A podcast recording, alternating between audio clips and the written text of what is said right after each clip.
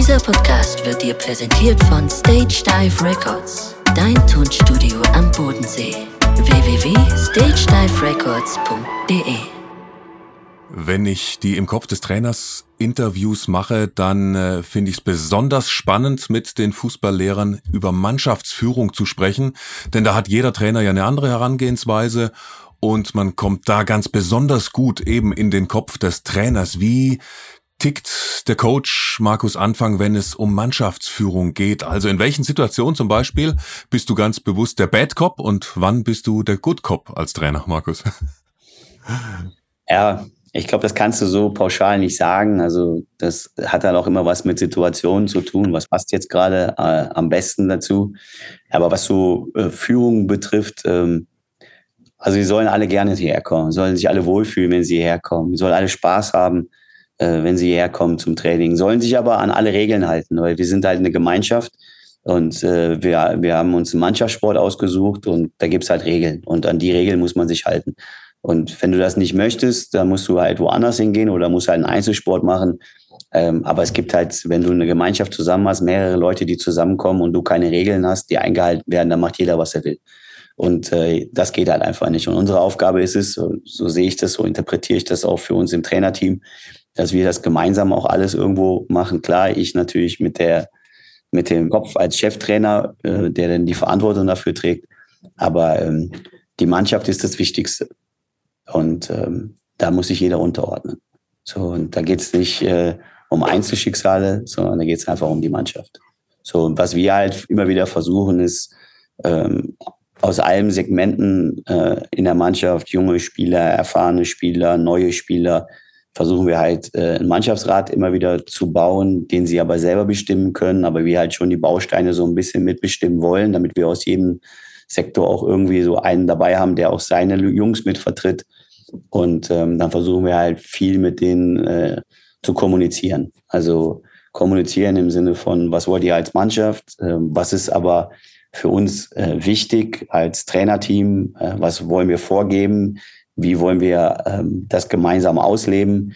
Und ähm, das sind halt alles so Themen, die wir im Vorfeld besprechen. Und dann gibt's natürlich, klar, wenn einer mal äh, über die Stränge schlägt und sich an diese Abmachungen nicht hält und der Mannschaft damit schadet, dann ist es im Grunde genommen äh, keine persönliche Sache für mich, sondern dann ist es für mich eine Sache, äh, dann haben wir die Pflicht oder ich auch die Pflicht, ihn daran zu erinnern, dass er sich mit seiner mit seinem Verhalten von der Mannschaft distanziert. Also mehr kann ich ihm nicht machen. Willst du Teil dieser Mannschaft sein, dann müsst du dich anders verhalten. Willst du kein Teil dieser Mannschaft sein, äh, dann machst du gerade das, äh, wo du dich entfernst von der Mannschaft. Also ähm, aufzuzeigen. Und dann natürlich am Ende dann auch zu sagen, okay, hilft dir der Gruppe oder hilft er der Gruppe nicht?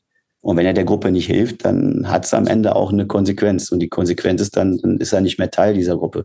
Aber das hat mit mir als, äh, als Mensch jetzt weniger zu tun. Ich bin jetzt nicht persönlich beleidigt, weil einer vielleicht meint, er müsste das nicht mitmachen. Sondern ähm, ich bin einfach nur darauf bedacht, dass die Gruppe, sprich die Mannschaft, funktioniert. Und ähm, da gibt's halt, wie gesagt, Regeln. Und wer sich an die Regeln nicht halten möchte, der muss sich einen anderen Weg suchen. Ähm, ich, ich muss immer nur dafür sorgen, dass die Regeln eingehalten werden im Amateurbereich, weil auch viele Amateurtrainer natürlich zuhören bei Im Kopf des Trainers, passiert es ja hier und da mal alle paar Jahre, dass man vielleicht sogar einen Spieler ja, sich von ihm trennen muss, weil er eben zu viele Chancen bekommen hat und eben weiterhin gegen die Mannschaft ist. Ich habe das als Trainer leider auch schon einmal machen müssen.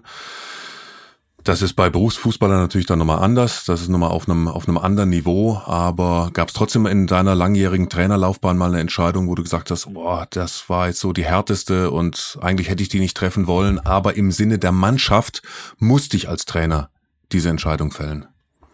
Ja, du hast ähm, im Grunde genommen immer wieder Härtefälle, wo du halt Spieler auch vor den Kopf stoßen musst, weil sie vielleicht davon ausgehen, dass sie spielen davon ausgehen, dass sie vielleicht auch sogar gefühlt unersetzbar sind und du aber am Ende das machen musst, was für die Mannschaft am besten ist. Aber wenn du jetzt so Freizeitfußballer ansprichst, ich habe ja auch ähm, zweieinhalb Jahre in Kapellen-Erft als Trainer gearbeitet, das war meine erste Station. Da kommen die, da kommen die Jungs von der Arbeit. Also du begrüßt die von der Arbeit. Also gerade die Trainer, die jetzt im unteren Bereich äh, aktiv sind. Das war, wie gesagt, meine erste Station als Trainer. Wie begrüße die? Also die kommen zum Fußball Spaß, also du musst sie mit Spaß begrüßen.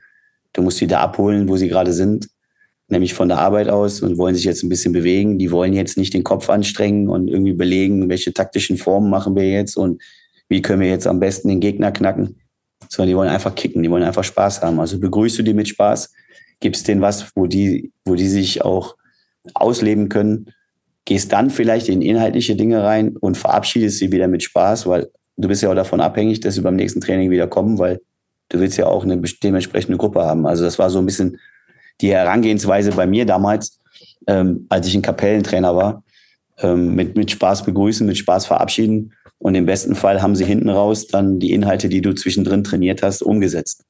Ähm, was da aber auch wichtig war, ist halt auch immer die Gemeinschaft. Und äh, da habe ich halt auch den einen oder anderen Spieler, wo ich gesagt habe, äh, ich verstehe auch alles, wenn, wenn du lieber mit deinen Jungs feiern gehen willst. Und äh, aber dann mach das auch. Aber ähm, komm nicht hierher in einem Zustand, wo wir einfach ähm, dich nicht gebrauchen können, wo du keinen Sport treiben kannst. Das hilft uns nicht. Also da in dem Fall habe ich schon in diesem Bereich dann auch mal gesagt, so ähm, du ähm, heute nicht, heute, heute hat sich das Thema erledigt für dich. Also gibt es auch im Jugendbereich, dass du auch mal einem Spieler sagen musst, ähm, in der Situation, wo er sich einfach ähm, nicht gut verhält und das nicht umsetzt, ähm, dass du ihm einfach sagst, heute hast du die Chance halt verpasst, dich weiterzuentwickeln. Äh, du fährst jetzt einfach nach Hause und machst dir mal Gedanken darüber, ob du die anderen aufhalten willst ähm, oder ob du an dir arbeiten willst. Also auch da muss man versuchen, das von sich persönlich wegzunehmen, weil es im Grunde genommen ja nur um die Gruppe geht und um die Entwicklung von, von Einzelspielern. Das hast du sicherlich schon mal gehabt. Aber dass ich jetzt sage, ich habe so einen richtigen Härtefall gehabt, wo ich sage, das hat mir jetzt so im, im Herzen so wehgetan, ähm, das im Grunde genommen, muss ich sagen, habe ich bisher weniger gehabt. Mit Aufstellungen schon, muss man schon sagen. Da habe ich schon viele, viele Aufstellungen gehabt, wo ich äh, mir gedacht habe, der hätte jetzt auch spielen können. Ähm, ich habe es dann versucht zu erklären oder häufig versuche ich es zu erklären. Ähm, ich weiß aber selber als Spieler, willst du nur hören, ich spiele, der Trainer stellt dich auf, du willst nicht hören, du spielst nicht, weil der andere gerade vielleicht dann besser passt. Und ja, genau, wie erklärst du es? Das ist ja die Gretchenfrage, gell? Wie, wie kriegst du das hin? Was, was machst du bei zwei, bei zwei gleich guten Spielern? Ja, genau. Du kannst es halt, du kannst halt versuchen zu erklären. Ähm, ja, oftmals ist es dann auch so ein bisschen das Argument, ähm, wenn, wenn du jetzt in der Situation von, von dem anderen Spieler wärst, der vorher vielleicht kein gutes Spiel gemacht hat und jetzt eine gute Trainingswoche gemacht hat, hättest du dann nicht auch dir gewünscht, dass du nochmal die Chance bekommst zu spielen? Ähm, weil wenn, wenn ich es umgekehrt mache, okay, jetzt spielst du, weil der andere war jetzt nicht so gut letzte Woche, ja, dann spielst du vielleicht nicht gut, dann kommst du wieder raus und du willst ja auch irgendwo ein Vertrauen spüren. Also ist halt manchmal so von den Erklärungen auch ein bisschen schwierig für die Jungs, weil da natürlich sehr viel Emotionen drin stecken in den jungen Kerlen, die wollen natürlich spielen. Aber man versucht's. Bei den Leitplanken hast du gesagt, bei deiner Mannschaftsführung Spaß ist dir wichtig, aber natürlich auch Disziplin. Wie sieht es zum Beispiel aus? Du musstest bestimmt als junger äh, Bundesligaspieler ähm, auf jeden Fall noch das Ballnetz tragen oder die Tore wegtragen. Wie sieht's äh, heutzutage in deinen Mannschaften als Trainer aus mit der Hierarchie? Gibt's sowas noch, was es ja teilweise auch im Amateurbereich auch schon gar nicht mehr gibt? Da tragen dann auch direkt die, die alten Spieler direkt alles, weil es die Jungen einfach nicht machen, weil es nicht so weitergegeben wurde? Oder, oder wie sieht's da bei, bei dir im Profibereich aus? Ja, das stimmt. In der Tat hat sich das so ein bisschen geändert, aber ähm, wir haben, wie gesagt, viel äh, Rücksprache mit dem Mannschaftsrat, die das dann auch selbst organisieren, wo die Mannschaft sich selbst organisiert, wo sie dann Materialdienst machen, äh, all das, so was man im Prinzip braucht, Kabinendienst und das alles. Ähm, das sollen die auch selber bestimmen. Wir wissen davon. Äh, wir sagen ihnen auch, macht das, setzt das um. Sollte es dann aber draußen nicht funktionieren und es fehlt was, dann wird es entweder von euch sanktioniert und wenn es ein paar Mal vorkommt, dann müssen wir halt eingreifen und wir es halt bestimmen. Aber es hat sich geändert. Ja, früher war das so, du bist aus der U19 hochgekommen, du durftest mit den Profis trainieren, also du durftest, äh, das war eine Ehre und du durftest auch die Tore tragen und die Bälle tragen und die Hütchen tragen und die Leibchen tragen und so. Das war eine Ehre, dass du die tragen durftest, weil du durftest mittrainieren. Das ist anders geworden. Ja, sag was dazu. ja, es ist anders geworden. Also ich weiß noch, als ich das erste Mal bei Bayer Leverkusen dann oben mittrainiert habe und es waren Rudi Völler dabei, Ulf Kirsten war dabei, auch Heiko Scholz war dabei, Bernd Schuster war dabei, Pavel Happal war dabei, Nion Lopescu war dabei. Ja, also wenn ich jetzt vier Arme gehabt hätte, hätte ich wahrscheinlich alles getragen. Also mir, mir war es eigentlich auch wichtig, dass die gar nichts tragen und äh, ich hätte mich schlecht gefühlt, wenn die jetzt was getragen hätten. Also ich habe mich eigentlich drum gerissen, die Sachen zu tragen, ähm, weil ich einfach froh war, dass ich dabei war. Aber auch jetzt deine alten Spieler, machen die das auch so? Gehen die den Weg weiter oder wollen die das gar nicht mehr so, dass die dann bewusst sagen, komm, die Jungen haben jetzt einmal mehr äh, Materialdienst? Nee, ich habe das, also wir haben hier so eine, eine sehr homogene Mannschaft. Also da packt jeder mit an. Also da wird auch nicht aufgrund des Alters unterschieden, sondern äh, die haben da ihre Gruppen, die sie klar eingeteilt haben. Und wenn es dann auch mal um Tore geht, die sie tragen müssen oder wollen, hm. ähm, weil sie vielleicht noch mal ein bisschen Torschuss machen wollen, ähm, dann machen die es schon gemeinsam. Also ist natürlich irgendwie für so eine Gruppendynamik auch gut, wenn man da nicht unterscheidet, weil ja alle irgendwie auch gleich gehalten werden sollen, ähm, was auch so Spiele betrifft und das sind alle gleich. Wer, wer Leistung bringt, der, der sollte dann auch an Spielen kommen und nicht wer älter ist, spielt und der jünger ist, spielt nicht. Und ähm, da sind sie alle gleich. Also das haben sie eigentlich ganz gut hinbekommen. Du hast ein paar sehr spannende Namen genannt, die auf dem Platz standen, als du als junger Spieler in Leverkusen bei der ersten Mannschaft mittrainieren durftest. Einer war Bernd Schuster, deshalb kleiner, kleiner Querverweis. Bernd Schuster war auch schon hier zu Gast bei Im Kopf des Trainers. Ich habe ihn interviewt beim Internationalen Trainerkongress in Freiburg, als ich ihn da getroffen hatte. Also die Folge mit Bernd Schuster, auch über seine Zeit bei Real Madrid, natürlich sehr empfehlenswert. Und wenn du noch kein Supporter bist von Im Kopf des Trainers, dann geh mal schnell auf www.imkopfdestrainers.de und komm in den Premium Supporters Club. Unterstütze uns gerne und äh, dafür kriegst du auch wunderbare Goodies, wie zum Beispiel das Techniktraining von Nate Weiss vom VfB Stuttgart oder bei Buchverlosungen bist du ganz vorne mit dabei oder kriegst auch auch die Aufzeichnungen unserer Fußballlehrer exklusiv direkt von den Fußballlehrern. Also gibt viele interessante Goodies. Komm in den Premium Supporters Club und unterstütz im Kopf des Trainers. Wir sind im Kopf des Trainers von Markus Anfang, der als äh, deutlich jüngerer Trainer schon deutscher Meister wurde mit seiner U17. Welchen einen zentralen Tipp würdest du aus heutiger Sicht dem damaligen, deutlich jüngeren U17-Trainer Markus Anfang geben? naja, ich glaube, das bringt die Zeit so ein bisschen mit sich. Also ähm, ich bin jetzt immer noch nicht der Trainer, der an der Linie steht und äh, so die, die, die Ruhe selbst ist im Sinne von, dass ich da alle Emotionen ausschalten kann. Ähm, ich glaube, damals war ich vielleicht noch mal ein bisschen emotionaler. Ähm, also man kann halt, vielleicht hat man so in jungen Jahren als Trainer das Gefühl, man versucht irgendwie sehr, sehr viel zu helfen und zu beeinflussen. Und ähm, du lernst halt dann auch im Laufe der Zeit, ähm, dass die Spieler ein bisschen Luft brauchen und dass die Spieler auch äh, selber ausprobieren müssen. Und du, du kannst halt nicht äh, draußen stehen und hast das Gefühl, äh, du kannst sie immer in alle Positionen steuern und ihnen immer irgendwo ein Hilfesteller sein. Also du musst sie auch mal machen lassen. Und äh, im Jugendbereich damals hat man so das Bedürfnis gehabt, den jungen Spielern immer zu helfen. Und, aber manchmal ist halt vielleicht die Hilfe, ähm, dass sie es erstmal machen und dass du sie erstmal nur begleitest äh, und ihnen nicht immer sofort sagst, ja, es muss jetzt so sein, es muss jetzt so sein, sondern ich glaube, dass es einfach auch wichtig ist für junge Spieler, dass sie halt auch mal Fehler machen dürfen und aus diesen Fehlern halt lernen. Äh, Im Profibereich ist es natürlich so, jeder Fehler kann halt vielleicht am Ende auch ein entscheidender Fehler sein. Ähm, aber wenn die Spieler das in frühen Jahren kennengelernt haben, dann gehen sie vielleicht damit auch ein bisschen besser um. Und um das kennenzulernen, musst du vielleicht dich als Trainer ein Stück zurücknehmen. Und da war ich vielleicht in vielen Sachen noch sehr, sehr ambitioniert, ähm, was die Unterstützung betrifft.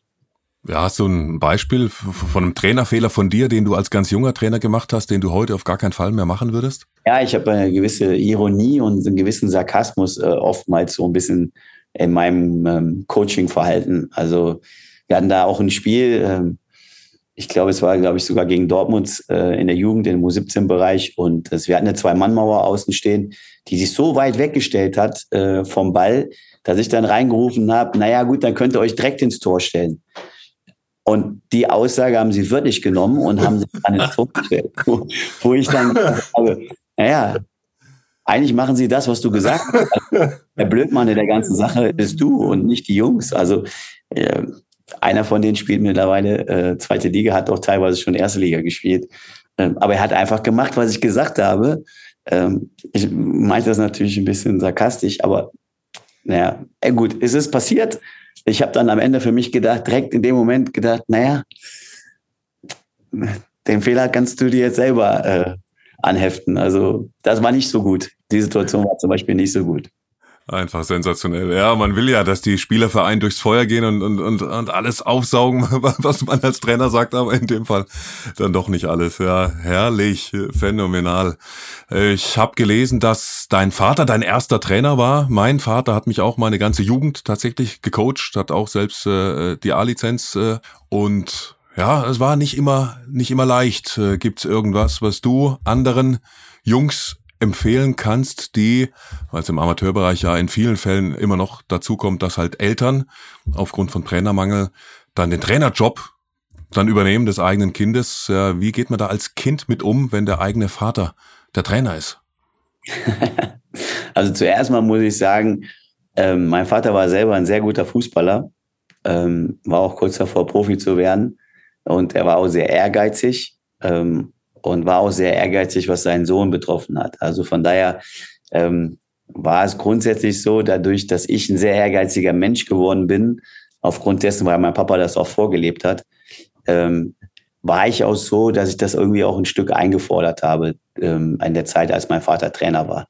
Das heißt also, der Umgang von meinem Vater als Trainer mit mir, Trainer, Spieler, war, ähm, war halt sehr fordernd ähm, auf der anderen Seite vom, von mir aus dann auch sehr emotional. Das heißt, das Vater-Sohn-Verhältnis hat oft zwischen dem Trainer-Spieler-Verhältnis ähm, hat darunter gelitten. Also wir waren vermehrt Trainer-Spieler und weniger Vater-Sohn ähm, in vielen Sachen, weil wir da schon auch alles bis aufs Letzte ausdiskutiert haben ähm, und das auch beim Mittagessen nochmal ausdiskutiert haben und äh, meine Schwester und meine Mutter oft dann mit dem Teller aufgestanden sind und haben den Tisch verlassen, weil wir da nicht einer Meinung waren, mein Vater und ich. Aber ähm, war auch der oder ist auch der größte Fan von mir äh, in der Karriere gewesen, auch jetzt in der Trainerkarriere.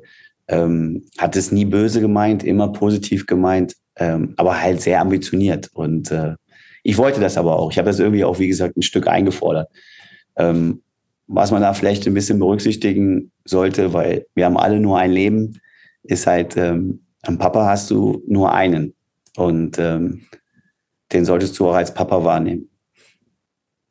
Und das sollte dann nicht dann irgendwo auch in so einem Sport ähm, verloren gehen. Und äh, das kann halt manchmal verloren gehen. Und wenn das der Fall ist, sollte man sich eher dafür entscheiden, seinen Vater zu behalten.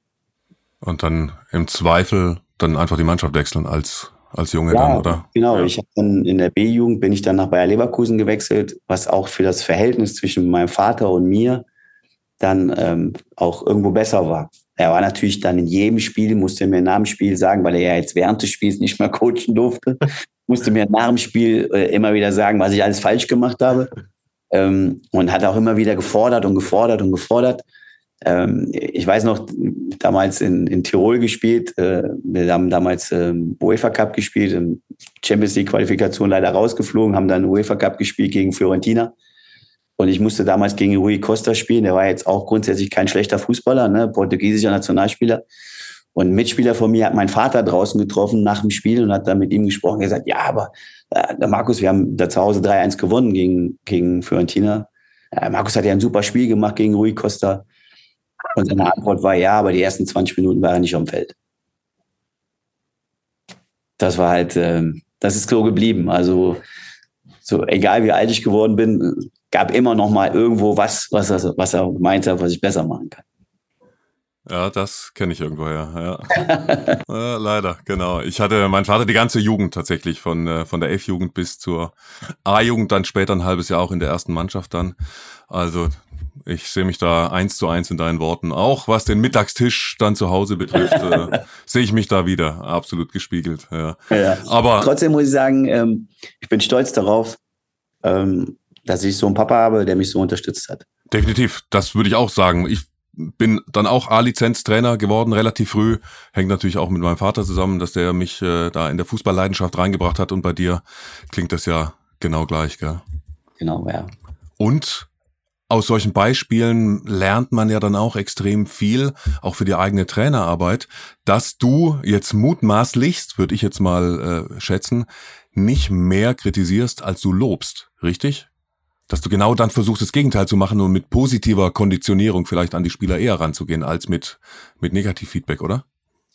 Ja, im Grunde genommen äh, hat es ja auch ein bisschen was damit zu tun. Also ich nehme jetzt mal so eine Videoanalyse. Es gibt immer Videoanalysen, da kannst du allen zeigen, was sie nicht gut gemacht haben. Ähm, aber im Grunde genommen willst du ihnen ja zeigen, was sie gut machen und wie sie es am besten machen. Das soll sich ja einprägen. Äh, die guten Dinge sollen sich ja einprägen, dass du, wenn du aufs Feld gehst, äh, immer wieder diese Spielsituationen immer wieder äh, bekommst, damit du immer wieder gute Aktionen hast.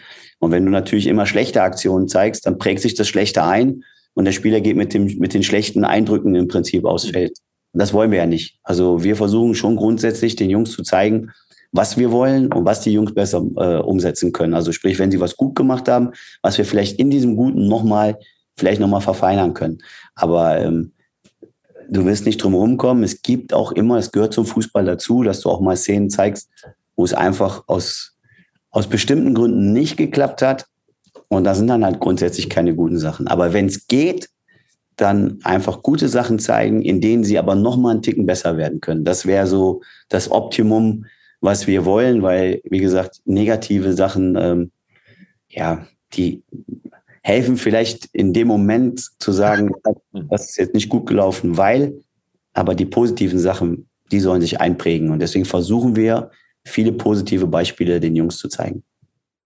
Heißt, im Umgang mit den Spielern während der Woche, vor einem Spieltag, nach dem Matchday, wie kommunizierst da äh, du mit den Jungs? Wie ist da deine Herangehensweise? Einzelgespräche etc.?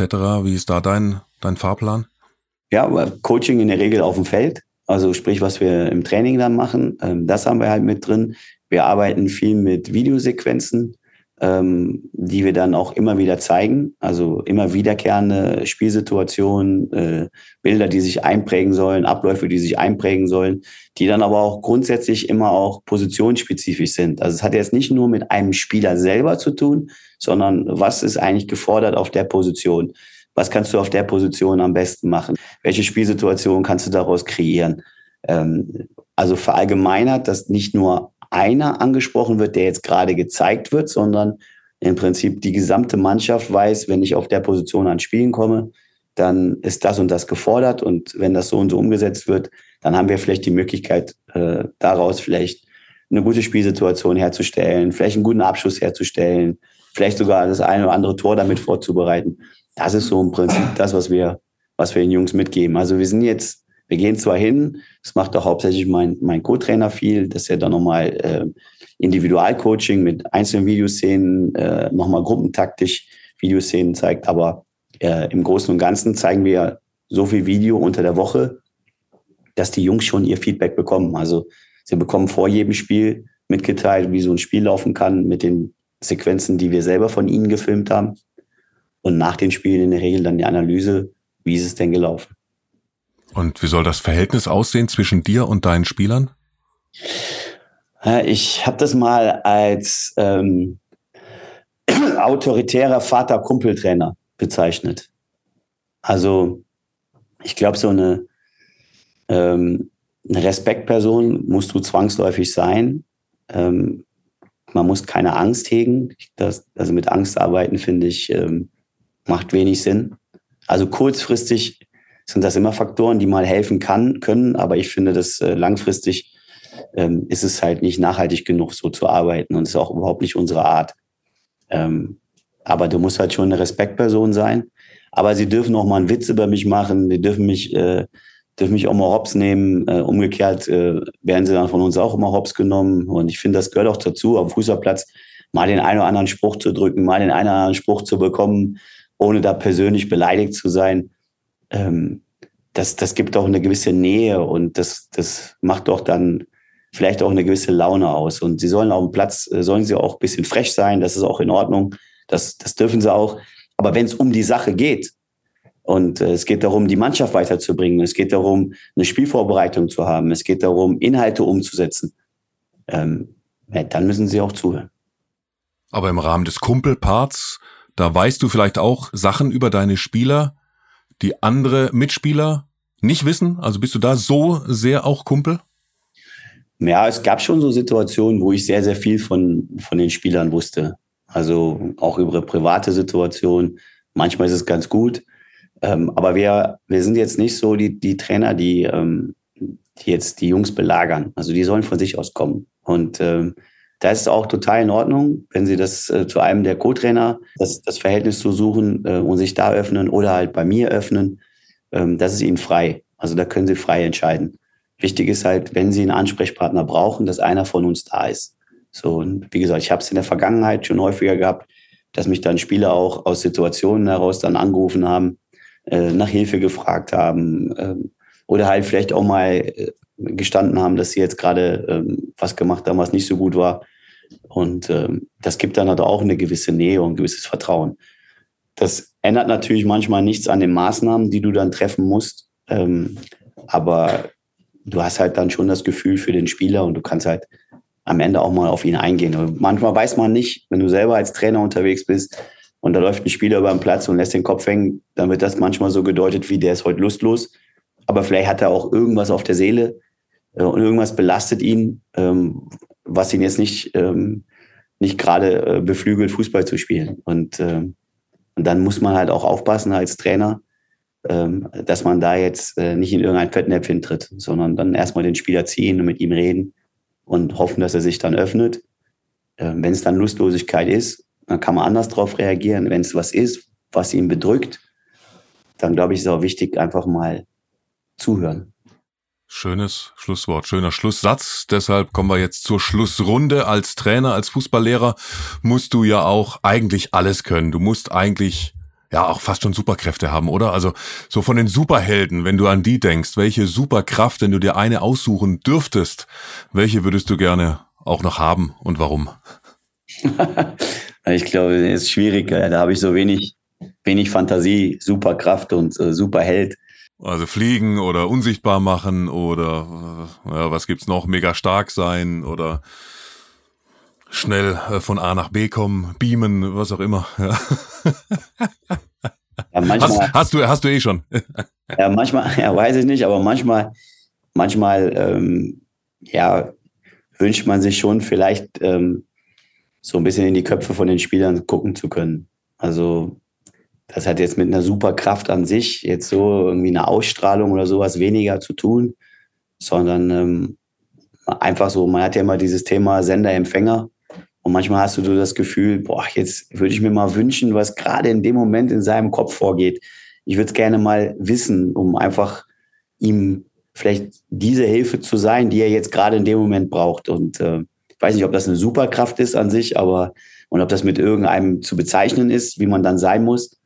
Ähm, aber das wäre so eine Sache, die, die würde ich mir manchmal wünschen. Also gibt es natürlich auch Momente, wo du sagst, jetzt will ich gar, gar nicht wissen, was er denkt. aber, aber es gibt halt diese Momente, wo du einfach einen Spieler, wo du merkst, das ist vielleicht ein Spieler, der auf eine gewisse Art und Weise auf manche, manche Impulse so ein bisschen lethargisch wirkt, wo du ihm diese Lethargie gerne mal irgendwie nehmen würdest, weil vielleicht machen das Denken über verschiedene Themen einfach langsam im Spiel und du würdest ihm das gerne einfach mal wegnehmen und da würdest du gerne mal in seinen Kopf gucken. Und wir sind hier im Kopf des Trainers, deshalb die Abschlussfragen auch für den Trainer. Wenn dein Trainerleben verfilmt werden würde, Markus, welcher Hollywood-Schauspieler sollte denn dann dich spielen, die Hauptrolle? Ich glaube, ich würde dann auch darauf verzichten, Hollywood zu sein. Wäre dann so der ganz normale äh, vom Dorf irgendwo, der, der wahrscheinlich so der, der Nachbar von nebenan, äh, der ganz einfache, äh, ich glaube, da gibt es so keinen großen Hollywood-Schauspieler, der mich dann in irgendeiner Form verkörpern könnte.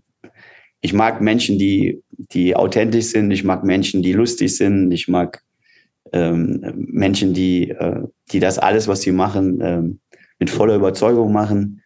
Wenn wir jetzt einen Hollywood-Schauspieler finden würden, der das verkörpert, würde ich sagen, ja, vielleicht der, aber dafür kenne ich mich in Hollywood zu wenig aus, weil ähm, das ist zu weit weg für mich. Ja, wie schaltest du ab, wenn du abschaltest und mal wirklich Ruhe und weg vom Fußball sein möchtest?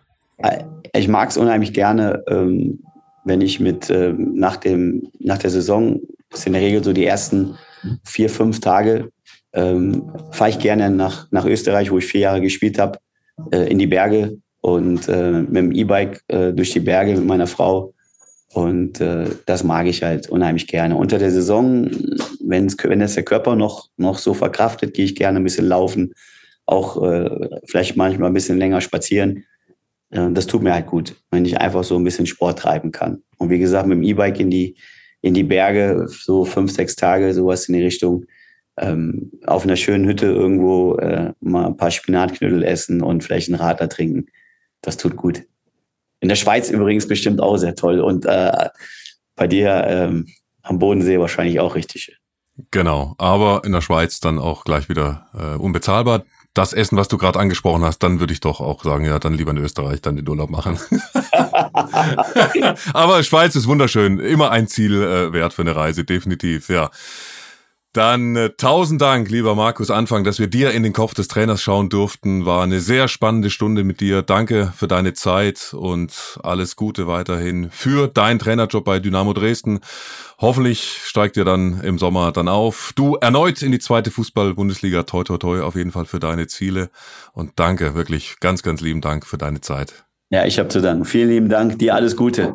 Dankeschön. Alles Gute. Ciao. Ciao. Dieser Podcast wurde dir präsentiert von Stage Dive Records, dein Tonstudio am Bodensee.